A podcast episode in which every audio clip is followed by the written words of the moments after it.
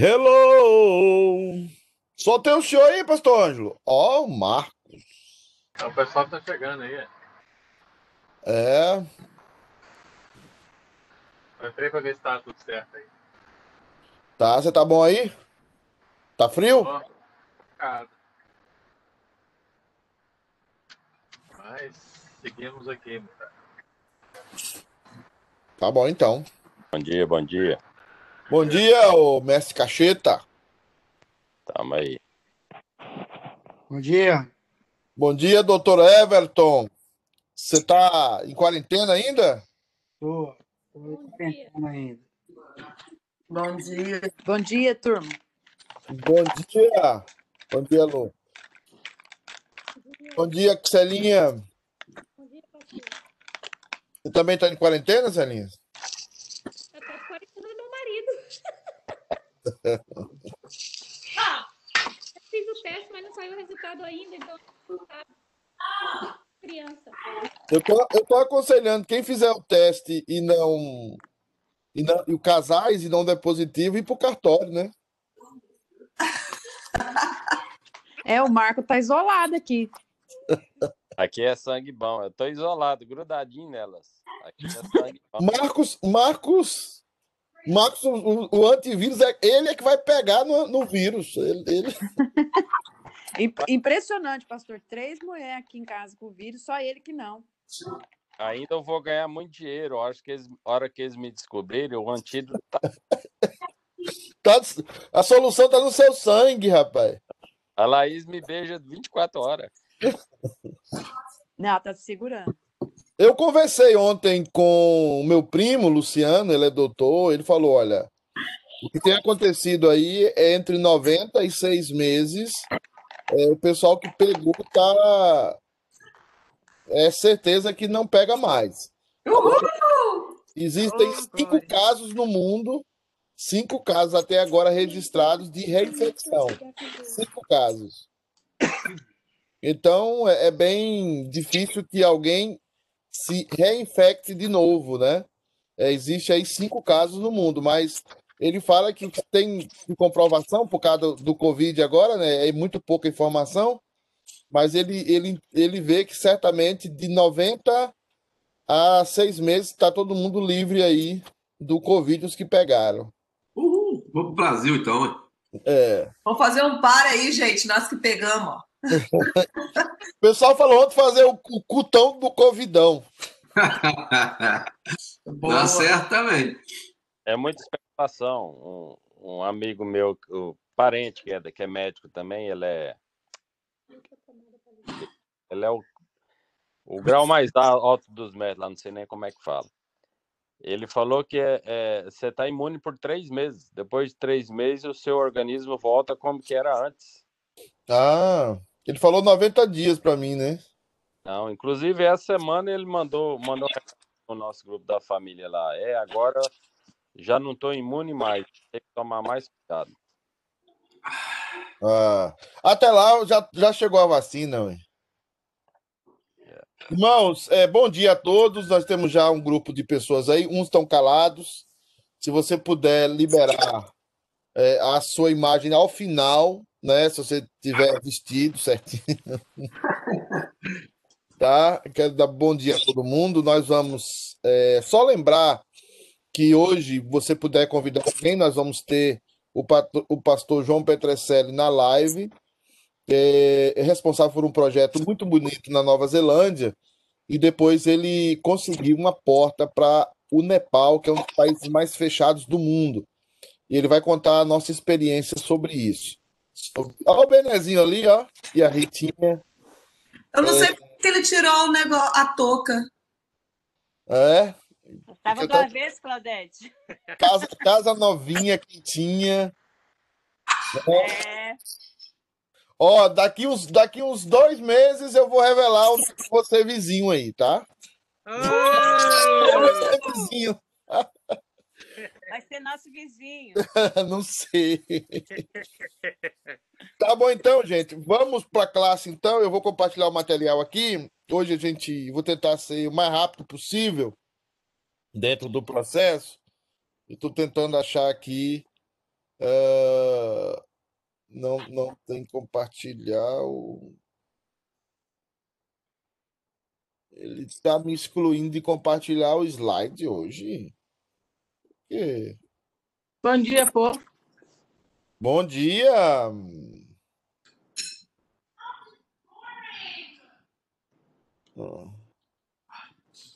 Deixa eu ver, compartilhar aqui. Não... É, vou ter que compartilhar a tela. Compartilhar Safari. Não. É, compartilhamento. Desculpa, Juninho, eu tô apanhando ainda. Ok. Compartilhar a tela aqui. Bom, eh, tá todo mundo vendo a tela aí, né? Eu acho, espero. Sim, tá Tá bom, vamos orar. Celinha, ora, ora pra gente aí, por favor. Senhor Deus amado, Pai eterno e querido, nós queremos te agradecer, colocar diante de Ti a nossa vida, ó Pai, e te pedir que o Senhor venha com teus anjos guardar e proteger a vida de cada um. Obrigada, Deus, por esse dia que o Senhor derramou da tua misericórdia, que o Senhor tem sido generoso para com os teus filhos. Nós te agradecemos. Abre a nossa mente, o nosso coração para ouvirmos mais um pouco da tua palavra, para aprendermos mais de ti. Amém. Pedro para que nós possamos ter entendimento daquilo que o Senhor quer que ele fale a Deus. Amém. Nós possamos pôr em prática e usar no nosso dia, na nossa vida, tudo aquilo que o Senhor deseja para nós, ó Pai. Nós te agradecemos e te pedimos isso em nome do teu filho Jesus. Amém. Amém. Irmãos, é, é muito. O, o- nós estamos terminando o assunto dos nomes de Deus, e eu deixei. é, eu falei um pouco semana passada sobre esse nome que aparece no Novo Testamento, unicamente da forma como ele aparece, ele aparece no Novo Testamento, que é o nome Pater. O nome Pater aparece na tradução é, das melhores, é, dos melhores manuscritos, e referindo-se referindo-se quando Jesus chama Abba. Abba quer dizer pai pequeno, ou pai pequenininho, ou pai é, carinhoso. Então, Jesus sempre falava esse Abba, paizinho querido, em algumas traduções. Ele sempre falava de um Deus que era muito carinhoso, de um Deus que era muito chegado aos seus filhos. E isso assustou os judeus. Isso assustou os, os judeus, porque os judeus tinham aquela ideia de Deus distante, ou seja, aquele respeito imenso a Deus ah, de forma de uma distância muito grande. E isso estava refletido na religião judaica, estava refletido no templo, na maneira como eram feitas as coisas no templo. É, você tinha o átrio, onde a maioria das pessoas ficavam, você tinha o local santo, aonde ficavam os sacerdotes, e você tinha o santo dos santos, aonde ficava os, o sumo sacerdote, e entrava uma vez por ano para oferecer sacrifício, e quando esse sacrifício era aceitado por Deus, o, durante todo aquele ano, a nação estava perdoada dos seus pecados, e a bênção de Deus repousava sobre aquela nação. Então, a maneira como o judeu concebia Deus era uma maneira muito respeituosa, muito respeitosa, respeituosa, respeitosa, não sei. Agora me perdi aqui. Então, é, era essa a ideia. Só que quando Jesus vem ao mundo, nas conversas de Jesus com o Pai, com Deus, Jesus revela o lado carinhoso de Deus, o lado mais é, afeiçoado de Deus. Deus é um Deus que se afeiçoa do seu povo. E, vê, e, e Jesus fala isso muito na parábola do, do filho pródigo, quando o pai está ali esperando o filho, quando o pai abraça o filho, quando o pai faz festa quando o filho retorna. Então, essa expressão pater, essa expressão paizinho querido, é uma expressão muito forte no Novo Testamento. E foi uma das expressões que levou Jesus à cruz. Jesus foi chamado de herege justamente por usar essa palavra, pater. E essa palavra, ela entende que nós, de alguma forma, possuímos um pouco da essência de Deus. E eu quero falar isso com muito cuidado, porque se eu resbalar no que eu vou falar aqui, certamente eu vou falar uma heresia, né? Certamente eu vou falar uma heresia. Mas a, a, a maioria da essência de Deus, não, nós não temos acesso a ela. Ela é eternamente de Deus, nós nunca seremos deuses. Mas, de alguma forma, ao usar a palavra Pai, Deus está compartilhando algo conosco da sua divindade, algo que está crescendo em nós, algo que está sendo uh, melhorado em nós e certamente chegará a uma maturidade. Não como Deus, eu estou falando aqui que é o momento de não resbalar né, nesse processo. Eu não quero é, resbalar esse processo. É, eu quero é tentar andar aqui. Eu estou olhando aqui o pessoal que está tentando entrar na sala aí, mas estão entrando na sala. Não vou poder atender agora, não. Então, gente, é muito importante vocês entenderem que o que está sendo criado em você, o que está sendo formado em você, é a filiação de Deus. É a filiação de Deus. E antes de eu ler esse texto, eu vou passar aqui, que eu quero ler uma, uma timeline que eu tentei desenhar, não consegui bem. Vocês sabem que eu não tenho uma secretária. Tenho o secretário da igreja, que é o anjo. Mas eu não tenho uma secretária. Então eu, eu tentei fazer algo aqui para vocês entenderem mais ou menos o que eu quero passar para vocês. É, esse desenho aqui, esse aeroglífico, é o resumo de muitas perguntas que nós temos, tá? Muitas perguntas. Por que Deus criou tudo que criou? Por que Deus criou da forma como criou? Por que, que as coisas existem como existem? Por que, que alguns vão para o céu e outros vão para o inferno? Por que, que os anjos caíram e outros se mantiveram é, no seu estado original? Por que, que a vida foi feita do jeito que foi feita? O que nós entendemos da Bíblia é que todas as coisas foram feitas porque Deus quer extrair da raça humana os seus filhos. E você, está me assistindo, eu espero, você teve o privilégio de ser escolhido entre toda a raça humana. Você foi escolhido, você foi escolhida para ser uma filha do Criador. E essa relação é uma relação única. Ninguém tem. Ninguém tem.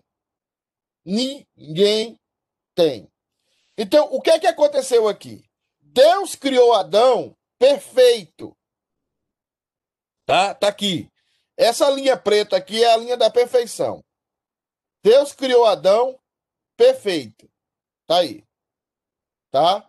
Adão era uma criatura perfeita. Num certo sentido, Adão era filho de Deus. Filho, num certo sentido, como criatura. O Velho Testamento chega a chamar Adão, num certo sentido, de filho de Deus mas filho de Deus como criatura perfeita, como aquele que Deus teve a origem. Deus foi a origem de Adão. No certo sentido, Adão era filho perfeito de Deus. A mais perfeita da, perfeitas da criação, a mais perfeita criação de Deus.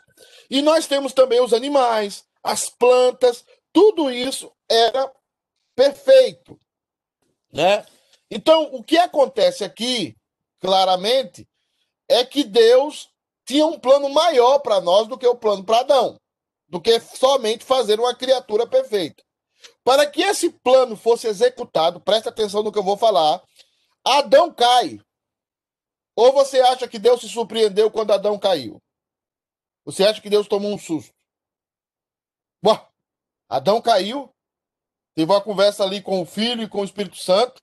Você acha que Deus tomou um susto quando Adão caiu? Não.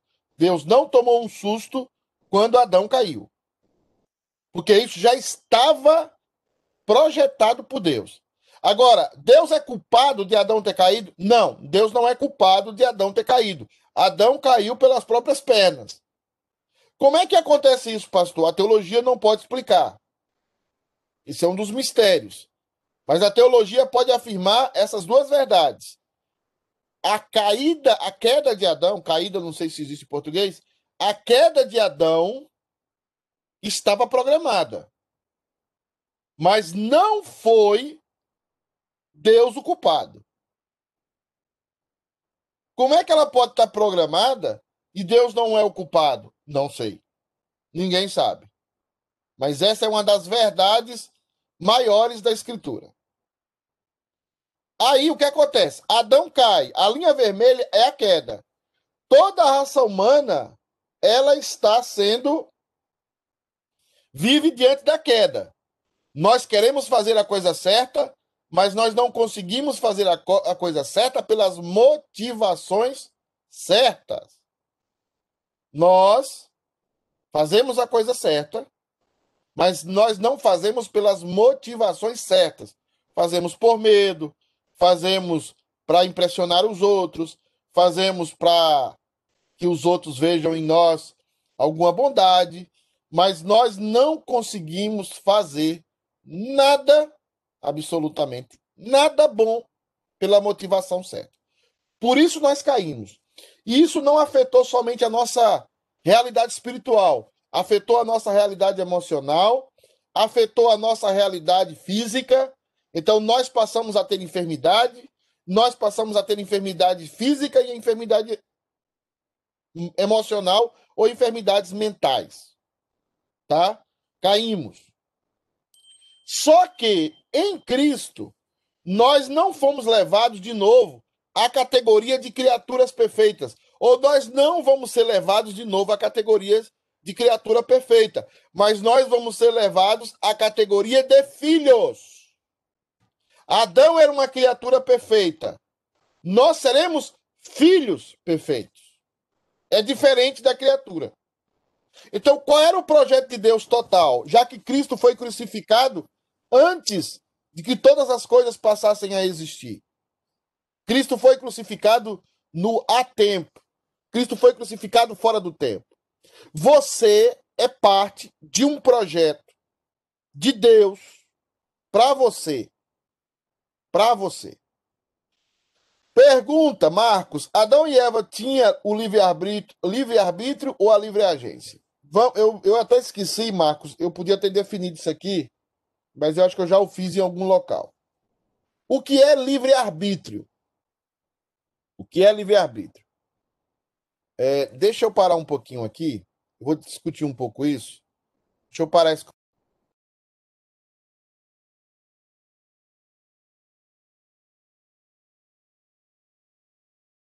Sumiu a voz, pastor. Tá sem voz. Abre o microfone de vocês aí, por favor. Deixa eu fazer uma pergunta para vocês aqui.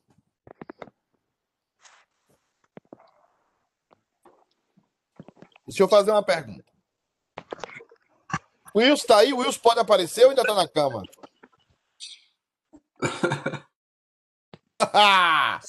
Deixa eu perguntar para Camilinha que Camilinha tá grávida e fala tudo mesmo. Camilinha! Camilinha ali me pegou para Cristo. Camilinha, abre o microfone. Diga, diga-me, pastor. O que é livre-arbítrio? Pastor. Não enrola. Oh, não, sem enrolejo. Pá, na lata, pum, é isso. Ou, ou, ou aprende como os presbíteros têm tentado ensinar. Não sei. Não sei. Livre-arbítrio é a liberdade de escolha entre o que você vai fazer. Não é. Errado. Errado. É, eu sei, olha como Presbiteriano. Camilinha, não, não, Não, vou culpar mas ó, Não vou culpar. Camilinha porque a Camilinha não nasceu em berço presbiteriano. justifica... Obrigado, obrigado por isso. Mas justificando, respondendo a pergunta do Marcos, que eu já ouvi você falar, os únicos que tiveram livre-arbítrio foi Adão e Eva. Só. Os únicos. Ninguém Nós mais. temos livre agência. Isso. Mas Ah, o, problema, isso. o problema é que nós não sabemos definir livre agência e livre-arbítrio. E eu não vou falar que vocês não sabem. Eu posso dizer que 90% dos pastores não sabem. E antes que alguém aí comece a dizer o que eu não disse, eu não estou falando mal de pastor, porque tem muita coisa que eu não sei também. Tive que aprender, eu não sabia. Só Tá? isso já nos consola. então não é um problema é, de vocês. É um problema que eu já falei aqui.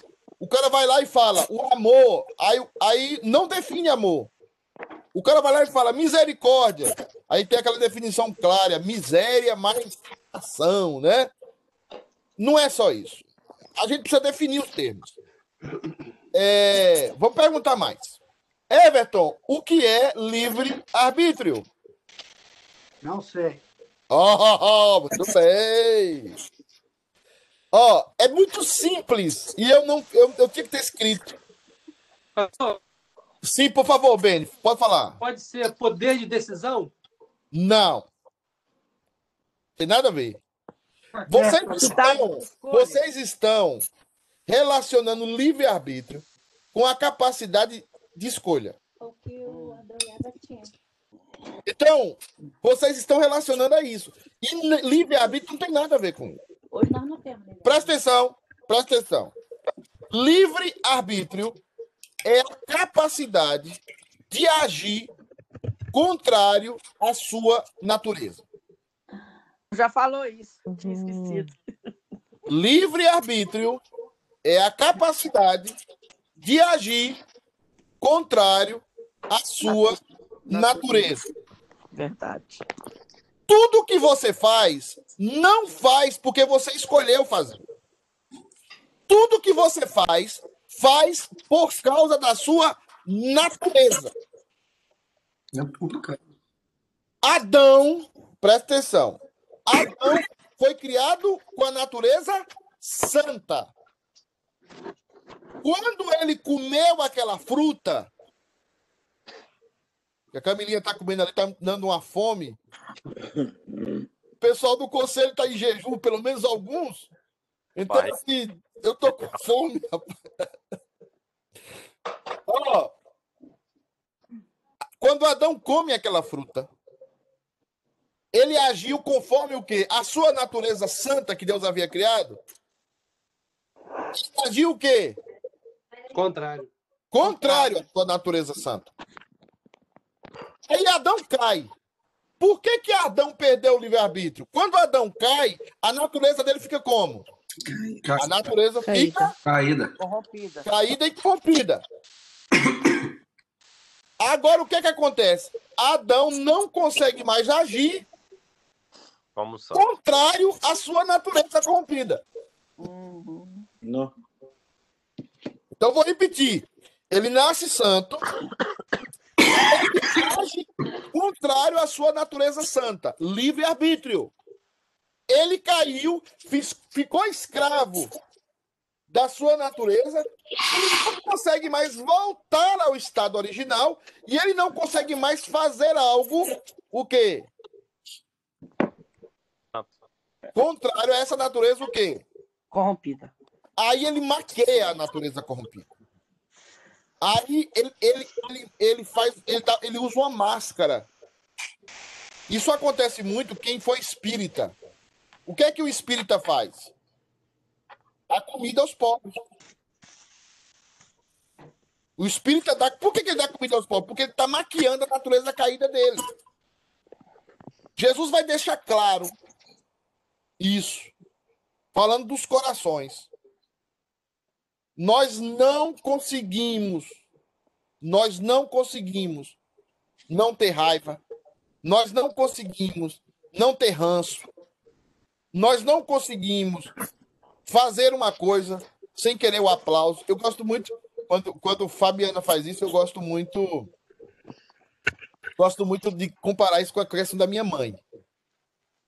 Minha mãe faz a comida, passa, passa o, o dia de sábado todo fazendo comida. De manhã cedo você já escuta o liquidificador. Hum. Aí chega na hora do almoço de domingo. Eu já, experime- eu já falei com a Fabiana várias vezes. É experiência que eu já fiz várias vezes. eu fico calado. Aquela galinha de terreiro, que vocês chamam galinha caipira, eu chamo galinha de terreiro, maravilhosa, aquela comida maravilhosa, feijão, feijão, feijãozinho com, com, com torresmo, com aquela coisa maravilhosa. Eu não falo nada. Sabe o que ela fala? Tá boa a comida? Tá boa? Né, Nilma? Você também gosta de falar isso, né? Elogia aí. Ela, ela fez a comida por causa da natureza caída dela. Ela fez a comida para se elogiar. Ela não fez a comida porque ela é boazinha, não. E todos nós somos assim. Nós só passamos a mudar quando o Espírito Santo habita em nós e ele começa a fazer uma obra em nós que nós fazemos, começamos a fazer a coisa para a glória de Deus. E isso é a grande mudança. Nós não fazemos mais para nós. Nós não fazemos mais para. Pra... Por isso no Facebook, um cliente fala, eu vou pensar em mim agora. Agora eu só vou gostar de quem gosta de mim. Agora eu só vou cativar quem me cativa. Agora eu só vou eh, ser amigo de quem quer ser meu amigo. Isso não tem nada a ver com o Evangelho, porque não tem nada a ver com o Espírito Santo. Isso é a, a demonstração clara da queda. Tá? A demonstração clara da queda. É, a pessoa me fez mal, eu vou fazer o mesmo mal com ela ou eu vou evitar aquela pessoa? É a queda. Então, assim, nós perdemos a capacidade de agir contrário à nossa natureza. Isso é livre-arbítrio. Por isso que só Adão teve a, a capacidade de auto-arbitrar-se, a capacidade de ser árbitro de si mesmo. O que é livre agência? É a capacidade limitada de tomar decisões. O que é livre agência? É a capacidade limitada de tomar decisões. A roupa que eu vou vestir, a roupa que eu vou colocar, o- o- a- eu vou casar com. O, o Everton, o Everton teve a opinião: eu vou casar com a Celinha ou eu vou casar com, sei lá. a- a- é, a Claudete estava aqui e foi embora, né? Su- Sumiu. Ficou com raiva do. Ficou com, ficou com raiva do. Tá aqui, tá aqui. Tá, voltou. Tô aqui. Quem não aparece, eu só, só consigo alguns aqui na página. E aí? Não, nós estamos aqui, firme e forte. Então, assim, a Claudete pensou um dia: vou casar com o Everson ou vou casar com o Joãozinho? Né? Joãozinho era muito mais bonito que o Everson. Né? Aí ela vai e toma a decisão do Everson, né? Se lascou. Então, assim, são decisões limitadas, mas não são decisões profundas. Por exemplo, aceitar a Cristo não é você que aceita Cristo. Você não toma a decisão de aceitar a Cristo. É Cristo que aceita você. É Cristo que chama você. O chamado irresistível. Tá? Então, decisões profundas você não pode fazer, porque você não pode arbitrar-se a si mesmo. Decisões superficiais, de certa forma, quando eu falo superficiais, eu não estou dizendo que, ela- que elas não têm importância. Tem, mas são superficiais. Elas são tomadas pela sua livre agência, porque a, a capacidade de decidir entre A ou B não foi tirada. A Camilinha hoje levantou e falou assim: eu como um bolo de chocolate, ou eu como um pão com, com creme cheese, ou como um beagle. Sei, ela ficou decidida. Ela tem essa capacidade, todos vocês têm. É, Eu fui ontem, fui amarrado ontem para cortar cabelo, fazer a barba. É, Né? Eu não foi uma decisão minha, foi uma decisão da Fabiana. Então, assim, livre agência é a capacidade de tomar decisões limitadas. Livre-arbítrio é a capacidade de agir contrário à nossa natureza. Nós não podemos mais agir contrário à nossa natureza. E agora nós temos, atenção, agora nós temos duas naturezas em nós: a natureza boa de Cristo e a natureza pecaminosa. E aí, uma tem que estar crescendo e a outra diminuindo. O que, é que a Bíblia fala? É como a senda do justo.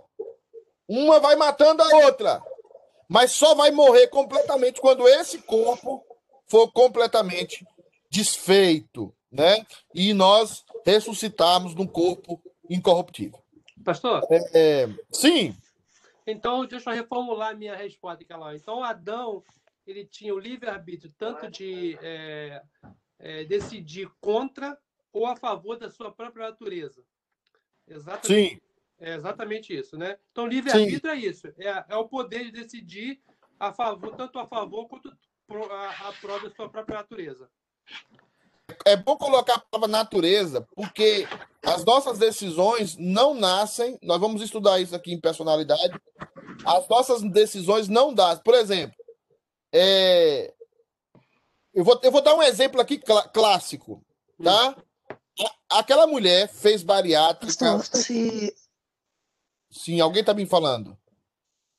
Martinha. Não, pode, depois eu falo, pode, pode continuar, pastor. Por, por exemplo, a mulher fez bariátrica, foi pra academia, malhou.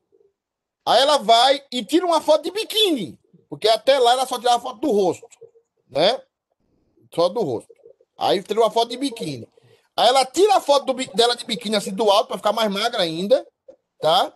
E bota lá um pensamento bíblico. Deus criou todas as coisas maravilhosas. E viu Deus que tudo era bom. E ela posta lá no Face. Nossa. Aí você pensa, ela tá passando uma mensagem. Tá falando que Deus fez todas as coisas boas. Não, ela tá mostrando o corpo dela.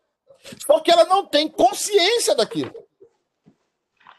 Você vai, por exemplo, num, num- shopping. E a mocinha vai lá experimentar roupa. O rapaz vai lá. Ele fala, eu preciso de uma roupa que fica bonita em mim. Aí pega e pega a roupa mais sexy que tem. Ele não quer uma roupa bonita. Bonito ou bonita. Ele quer uma roupa porque ele fica sexy. Só que ele, ele, ele nem sabe disso naquele momento, mas a natureza dele está guiando ele. Ele está atrelado à natureza dele. Ele está atrelado a ela. Outra coisa, tem homem que não consegue deixar de olhar para mulher na rua. Chega uma mulher, chega uma mulher na rua, ele tá com a, pode estar com a mulher dele, com um amigo, com o que for. A, a- uma mulher bonita se levanta, uma mulher sensual se levanta, o que é que ele faz? Ele olha para aquela mulher. Aí você pergunta para ele assim: o que, é que você tá olhando? Diz: nada, não tô olhando nada, não. Por que ele não tem consciência daquilo? Porque ele não tem consciência da natureza dele que tá, que tá amarrando ele. Que tá amarrando ele. Por isso que quando nós nos convertemos, a primeira coisa que o Espírito Santo faz é o quê? Nos dá consciência da nossa natureza caída. É a primeira coisa que o Espírito Santo faz. A primeira coisa que o Espírito Santo faz é dizer assim, ó, você tem um negócio dentro de você aí que é muito ruim. Aí você vai. Eu, eu, eu já evangelizei muita gente espírita. Pastor, eu dava comida para as pessoas, participava de campanha para ajudar os, o- os necessitados, fazia cesta básica, criticava os crentes, mas eu fazia tudo aquilo com uma intenção. A coisa era boa, superficialmente, mas no interior, quando você mergulhava no interior, aquilo era ruim. Por isso que os meninos aí que estão concorrendo à eleição de presbítero, vocês vão descobrir quem são esses meninos depois que passar a eleição de diácono e presbítero. Quando eles não forem eleitos, aí vai se descobrir o valor dele, deles. Eu tenho, por exemplo, muitos amigos meus que hoje são presbíteros, que na primeira eleição, na primeira eleição não foram eleitos, mas nunca deixaram ser o primeiro na igreja. Mas tem muitos aí que nem sabem disso. Na hora que eles não serem eleitos, eles vão para casa contrariados, dentro do carro com a mulher ali, os filhos atrás. Pai, não votaram em mim. Eu tenho certeza que foi aquele fulano. Tenho certeza que foi aquele. Não, eu tenho certeza. Aí vai contrariado para casa. Chega em casa, vai brigar com a mulher, por nada. A mulher também vai falar. Você viu fulano, não votou em você? Tal, fulano, tal. Aí que acontece? Ele vai inventar uma coisa. Estou falando hipoteticamente. Para sair da igreja. Ou para ir na igreja de vez em quando. Tudo isso é a natureza pecaminosa ali, ó. Agora, você tem a nat... vocês são crentes, vocês estão fazendo o curso. A natureza de Cristo vai dizer para você: se humilhe. Continue, você não tem que prestar serviço à igreja por causa de cargo. E isso vai ser uma luta. Você vai perceber exatamente essa briga da natureza caída, da nova natureza em Cristo. Nós fazemos as coisas não porque nós achamos que é certo ou que é errado. Nós fazemos as coisas porque a, consciência, a, a natureza nos conduz. Nós somos atrelados à nossa, à nossa natureza. Natureza. Por isso você fala assim: o, o cara, você liga pro cara, cara, por que você não foi pra igreja? Não, mas tinha isso, isso e aquilo outro. Ele não foi pra igreja porque não quis. V você trata isso, por exemplo, casamento. Eu já, eu, já, eu já fiz isso várias vezes. Você marca um culto para sábado à noite. Gente, vamos marcar um culto para louvar a Deus sábado à noite. Ninguém tem tempo. Vou sair com minha família, fazer isso, vou fazer aquilo. Agora, marca um casamento, casa sábado à noite. E convida aquela pessoa, manda um convitão para ele. Aqueles... Antigamente uns convites que abria, saía um negócio, uma casa grande assim. É, é, manda aquele convitão para ele, com aquela senha. Manda com a senha. Porque se mandar com a senha, ele sabe que vai ter muita comida que, que acontece? Ele vai faltar seu casamento? Duvido. Duvido. Mas marca um culto na memória. Por quem é que está decidindo ali? É a cabeça dele? Não, é a natureza. A natureza está dizendo para ele: o que, que você vai ganhar aí num culto, moço? Sábado à noite, você está doido? Você já vai domingo, você já. O que, que você vai fazer sábado à noite na igreja? A natureza está ali, ó. Comandando. Eu não estou falando isso que eu vou marcar culto sábado à noite, não, tá? Eu só estou dizendo isso é, para você entender a questão da natureza. Por isso que quando o Espírito Santo entra em você, o que é que você faz? Por que, que no culto você tem invocar a Deus e depois você tem confissão de pecados? Para você se examinar, moço. Para você examinar você. O que, que a Bíblia fala? Ensina a contar os nossos dias para quê? Para que alcancemos o quê?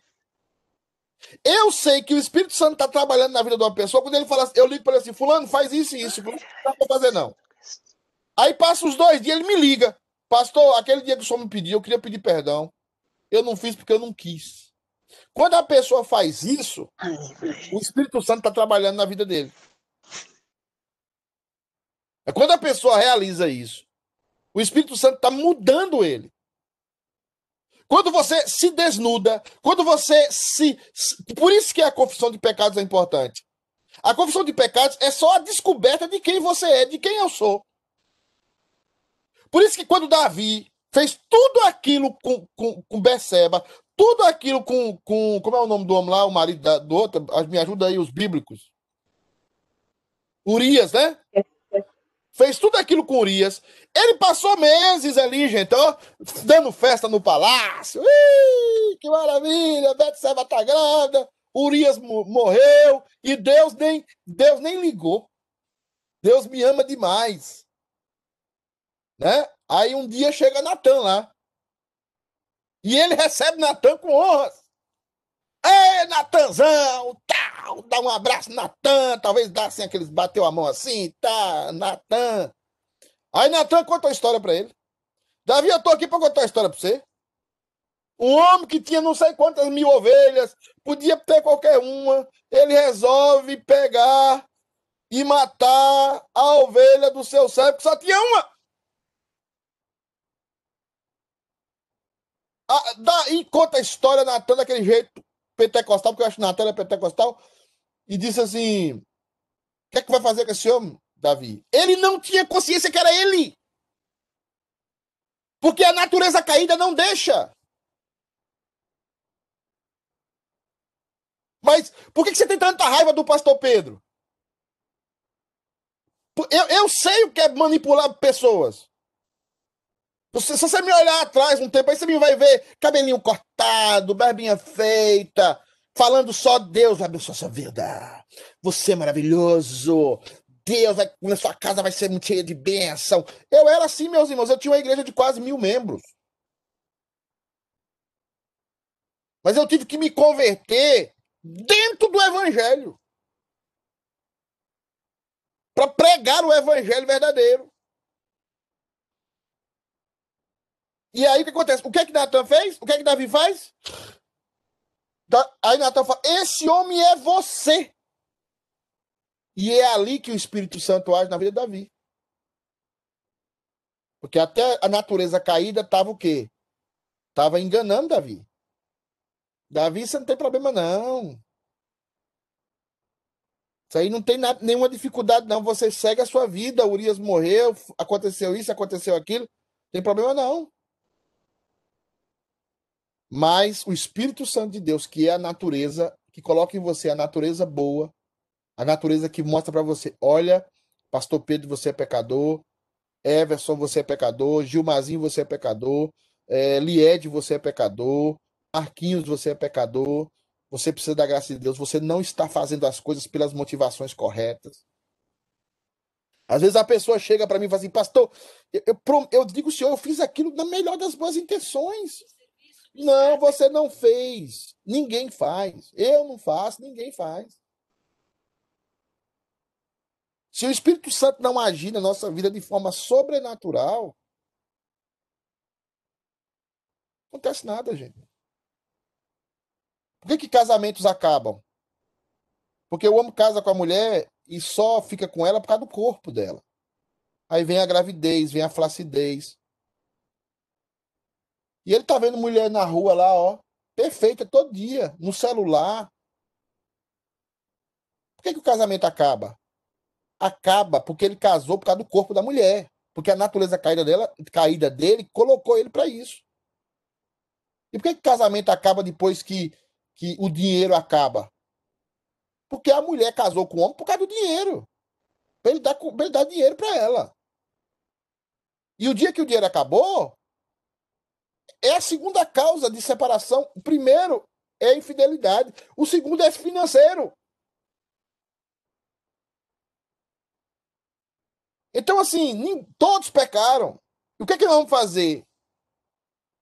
Crescer a nossa natureza caída a, perdão, a nossa natureza santa. Fazer as coisas não para o nosso próprio benefício, mas fazer as coisas para glorificar a Deus. Por que, que eu vou continuar casado? Para glorificar a Deus. Por que, que eu vou amar a minha esposa até o último dia da minha vida? Para glorificar a Deus. Por que, que eu vou dar comida aos pobres? Para glorificar a Deus. Por isso que eu digo a você: se você te, quer ajudar algum irmão, eu já falei isso, eu vou falar de novo. Você quer ajudar alguém na igreja? Não dê dinheiro a ele diretamente, não. A não ser que você esteja fazendo um negócio com ele, né, emprestando um dinheiro, que isso é normal, é, é, ajudando ele em alguma coisa, de montar um negócio. Mas se é para ajudar, o cara está passando necessidade, dá o dinheiro para a igreja. Dá, oferta para a junta diaconal e deixa a junta diaconal dar. Para você não aparecer. Agora o cara tá passando fome, você vai lá e dá dinheiro, o que acontece com esse cara? Ele vai ficar na sua mão. Tudo que você falar, ele vai atrás de você. Você ajudou ele? Então, assim, é tudo que você tem que encontrar dentro da sua natureza. Eu não estou julgando ninguém aqui. Eu estou somente passando a informação que você precisa processar na sua cabeça. Mas quero ajudar fulano. Vai lá, vai lá no Ares, não sei se o Ares está aí, está aí. O Ares está aí de chapéu branco. Olha, está aqui, ó, mil dólares para você dar para fulano. Mas é a junta que vai dar, não é eu, não. 100 dólares.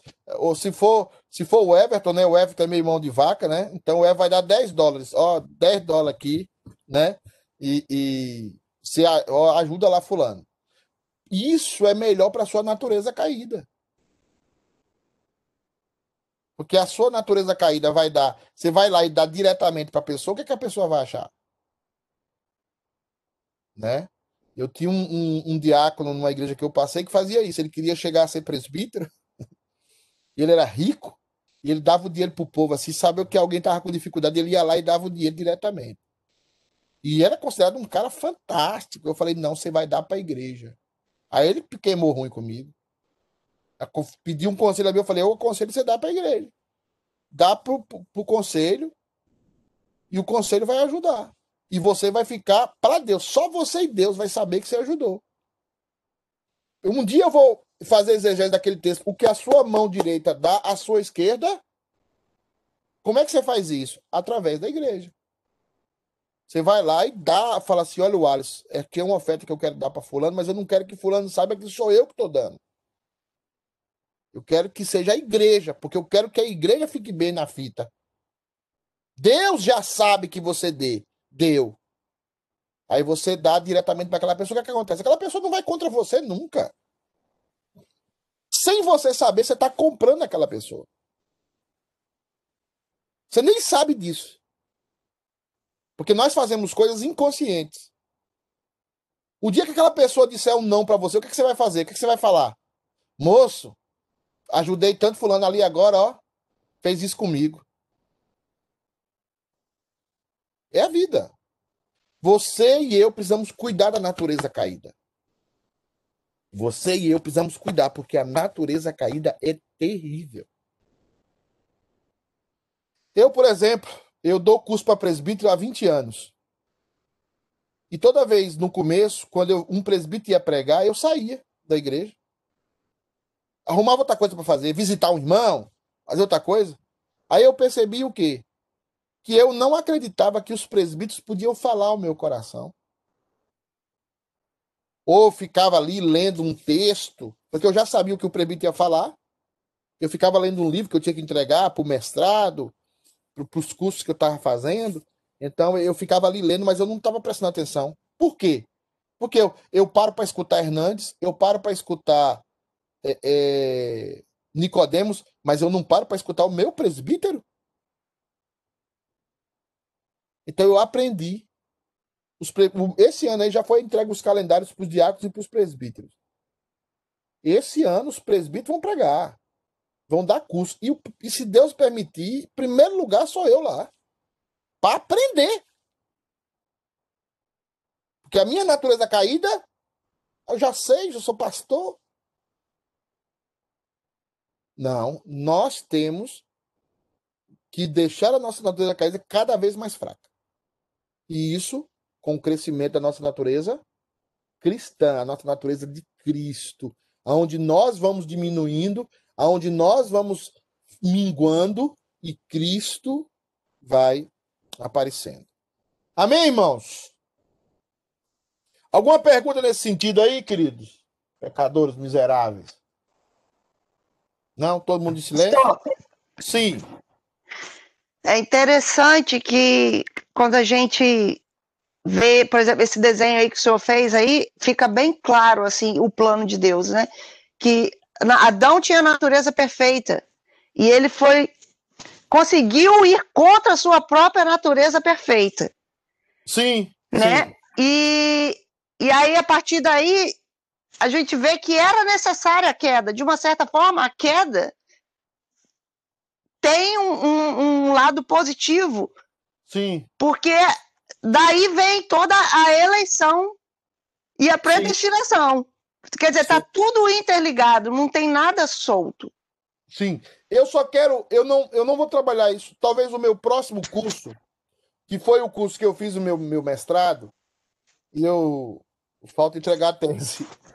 Uh, o que acontece é o seguinte: é, existe uma palavrinha que é complicada.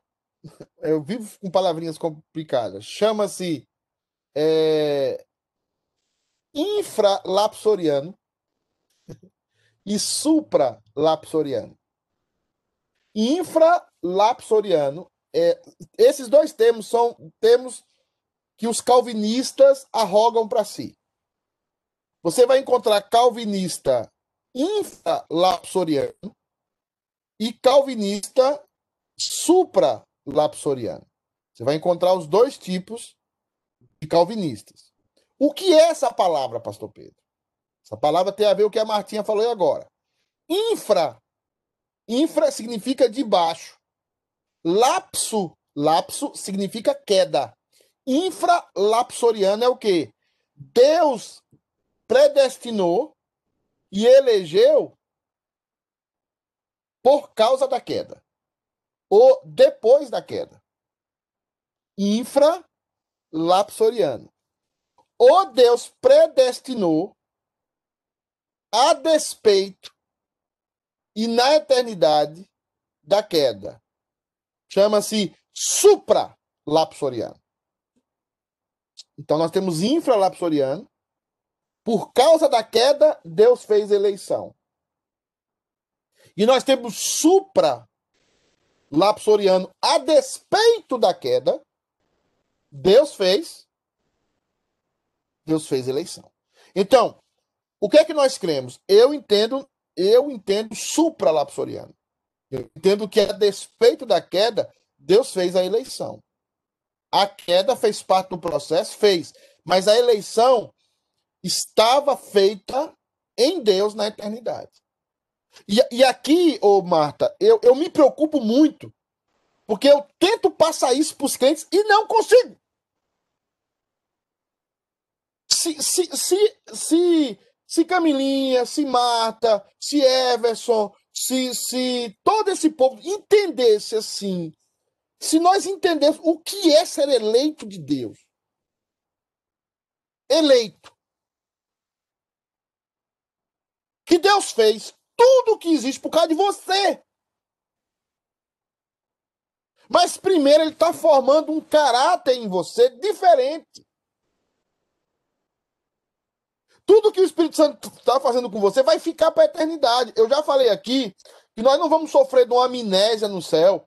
Já imaginou Camilinha lá no céu? Camilinha, quem foi seu pai? Não sei. Não sei não. Eu só sei que eu estou muito feliz aqui no céu. Não é assim. Ô, Aninha, quem foi seu avô? Sei não. Nem sei. Nem sei porque eu tô aqui. Não é assim. No céu você vai ter consciência de tudo que aconteceu aqui e tudo que está acontecendo aqui está fazendo parte do seu crescimento. O que vai ser tirado de você é o corpo pecaminoso, porque o crente tem vontade de fazer as coisas corretamente, mas nós ainda estamos presos a essa carne, por isso que nós não podemos deixar de pecar. Por isso que nos dói, por isso que nos pesa, por isso que a gente confessa pecado. Mas quando esse corpo, que nos leva sempre a fazer coisas erradas, quando esse corpo sair quando esse corpo sair, nós seremos revestidos do novo corpo. E aí, nós vamos ser perfeito e aperfeiçoando-se.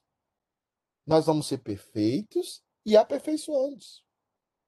Sigamos e prossigamos em conhecer o Senhor. Então, assim, o que nós precisamos entender é que esse projeto aqui, esse gráfico, fala de uma big picture, de um grande quadro que o mundo não aceita. E não pode aceitar mesmo, tem que ter raiva. Por isso que a, a geração de Caim tinha raiva da geração de, de, de, de, de Abel. Nós somos de uma outra geração, nós somos de um outro povo, nós somos de um outro país, nós somos de um outro mundo. O mundo aqui ama mentira, ama máscara, amam o engano. Nós somos da verdade. Você acha que se Jesus fosse pastor de alguma igreja hoje, ou de alguma denominação, ele não seria crucificado? Comece a falar a verdade. E você vai ser, você vai ver quantos amigos você tem. Eu tiro pela minha mãe. Minha mãe é considerada doida. Eu até mostrei o áudio para a Camilinha esses dias. Eu tô falando de minha mãe porque é uma pessoa que tem desequilíbrio também, como eu também tenho. Somos, não somos pessoas assim que normalzona também, não. Nós precisamos de ajuda. Como todo mundo. Mas eu não estou falando de falar a verdade desembestadamente, não. Mas comece a dizer a verdade. Com amor, com prudência. Mas comece. Esse mundo, este mundo odeia a verdade. Por isso que eles crucificaram Jesus. Eles crucificaram a Jesus.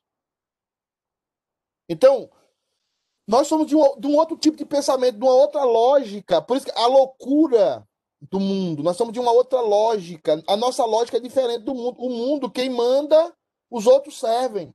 Na igreja, na igreja, é quem serve é quem manda. Quem lava os pés é quem manda. Por isso que eu falo, quando eu falo, vocês vão ter eleição de presbítero, vão ter eleição de diácono. Quem são os que servem?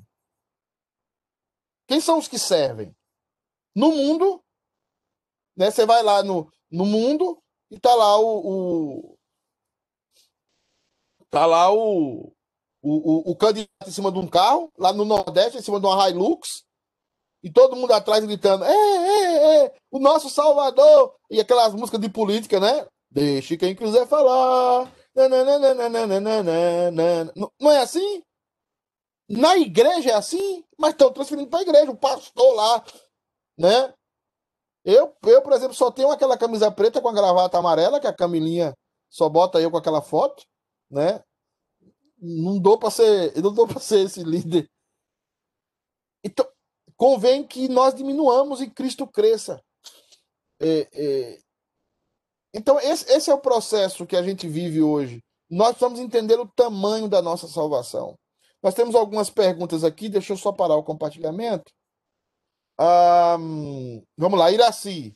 Com esse desenho nos traz o entendimento dos mistérios de Deus. Sim, sendo assim, foi ter o sofrimento de Cristo defendido antes da criação do mundo para nosso resgate, mesmo antes de sermos formados? Sim, porque quando a Bíblia fala, é, Iraci, se eu estou entendendo a sua pergunta, a Bíblia fala de uma situação atemporal. Nós somos muitos escravos de tempo. Deus não, não, não possui tempo. Então nós temos o antes e o depois. Nós vivemos dentro de uma realidade de tempo. Mas Deus é... Deus não trabalha com o tempo como nós trabalhamos, porque nós somos escravos do tempo. Deus não é escravo do tempo, Deus não se limita ao tempo, né? Ainda que o tempo seja real e ainda que o tempo seja necessário para essas circunstâncias, mas o tempo não, não aflige a Deus. Então, Deus, Cristo morreu realmente naquela cruz, Cristo sofreu realmente naquela cruz, né? Então, tudo aquilo foi real, não foi um teatro.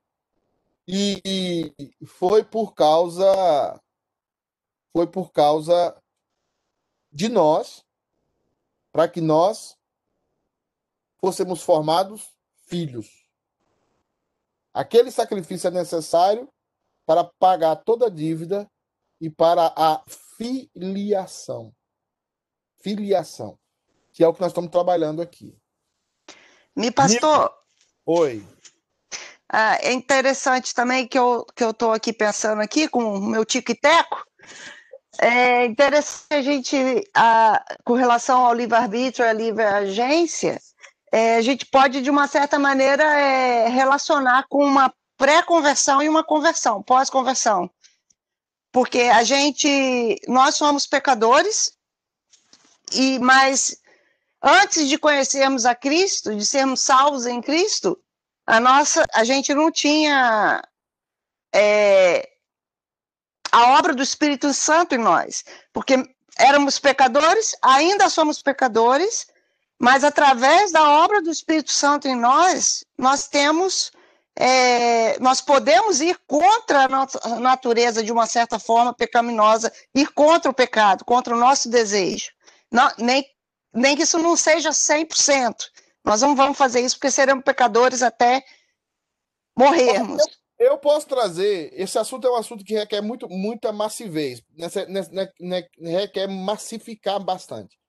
Eu posso trazer um quadro que eu fiz, eu estava procurando ele aqui, não achei. É um quadro que eu fiz das vontades. O que você está falando aí, é, eu, eu entendo, é, é, mais ou menos assim, mas não é totalmente assim, né? É, nós, nós, depois que nos convertemos, nós não temos livre-arbítrio. Depois da conversão, o livre-arbítrio também não vem. Continua duas naturezas agora: a natureza caída e a natureza é... santa. Então, nós não, nós não mais agimos contrário a uma única natureza. Nós temos agora duas naturezas. Por isso que nós somos seres, por natureza, conflitivos. Você vai ver isso na história, você vai ver na história dos homens de Deus da Bíblia, e você verá isso em Martinho Lutero, principalmente. Que se trancou num calabouço lá, escondeu a chave, que disse que se, se ele fizesse isso, o, o pecado ia sair, mas não saiu. Então, o que é que nós temos? Nós temos duas naturezas. Ou nós obedecemos a natureza santa, ou nós obedecemos à natureza caída, não mais contrário às naturezas. Então, contrário à natureza, só Adão. Só Adão possuía, e alguns entendem que Jesus também possui a livre agência. Ou, perdão, o livre-arbítrio. Porque a grande questão é: Jesus poderia cair naquela tentação? Quando ele é tentado no deserto, ele pode cair? Ou ele não pode cair? Ou aquela tentação de Jesus no deserto foi só um teatro? Como dizem os neo-ortodoxos e os liberais. Né? Então não é isso. De forma nenhuma. Tá? Não é. Jesus podia cair, sim, humanamente falando. Por isso que ele foi tentado. Se ele não pudesse cair, a, tenta a tentação seria inócua. Seria um teatro. Então nós podemos dizer que Adão e Jesus têm livre-arbítrio. Só que Jesus usou o seu livre-arbítrio e se manteve com a sua natureza santa. Isso como ser humano. Só que nós não temos mais essa condição, porque agora nós temos duas naturezas dentro de nós: a natureza santa e a natureza caída. Ou você age a favor de uma, ou você age a favor de outra. E nunca contrário a, a, a nenhuma das duas. Quando você age bem, você não age contrário a má. Você age a favor da boa. Quando você age mal, você não age contra a boa, você age a favor da má. Por isso que nós confessamos os nossos pecados. Por isso que nós pedimos perdão pelos nossos pecados. Porque nós só podemos agir a favor de e nunca contra de mais em termos de. Ó, eu, eu tenho que trabalhar isso melhor com vocês, porque eu sei que tem uma confusão na cabeça de vocês. São argumentos que a gente tem que trazer os textos bíblicos para vocês irem solidificando esse tema. Mas Perfeito, pastor. que é desse jeito. A Nilma está dizendo algo aqui. Então os eleitos, então os eleitos, independente de que linha calvinista você é, se infra ou supra, sim, existem calvinistas que são infralapsorianos. Existem calvinistas que são supralapsorianos. Os dois são calvinistas. Os infras, chamados calvinistas moderados, abraçam mais isso. O supra, os calvinistas mais ultracalvinistas abraçam mais essa outra linha. Eu não sou tanto su, os supra-calvinistas, mas eu abraço a segunda supra-lapsoriana. Supra Deixa eu ver o que mais aqui. Ou melhor, minha eleição independe de que linha calvinista eu seja. Claro, Nilma, não. Existem, existem arminianos que são eleitos, né? Existem. Não precisa ser calvinista para ser eleito, né? Não é isso. Irmãos, o nosso tempo já foi. É, não consegui chegar ao final mais uma vez, mas foi bom ter visto vocês. Se puder abrir aí as, a janela para ver a cara de vocês aí. Então, o Cláudio está aqui hoje, o Claudão. Uma alegria tê-lo. Cleitinho também. É assim. O Iraci. Nilma tá ali, ó. Acordando fora. É. O Wilson tá ali com a Simone, livres do Covid. Clebão. Né? Só gente boa. Cleitinho agora com óculos intelectual. Né? Gente, Deus abençoe vocês. Tenham uma boa aula com o pastor Ângelo. E hoje, às seis horas, não percam a live, por favor. Vamos participar da live hoje e fazer perguntas, por favor, querido. Não durma. É, um abraço a todo mundo. Tchau, tchau. Bom dia a todos. Tá? O item, ó. Bom dia a todos. Bom dia. Não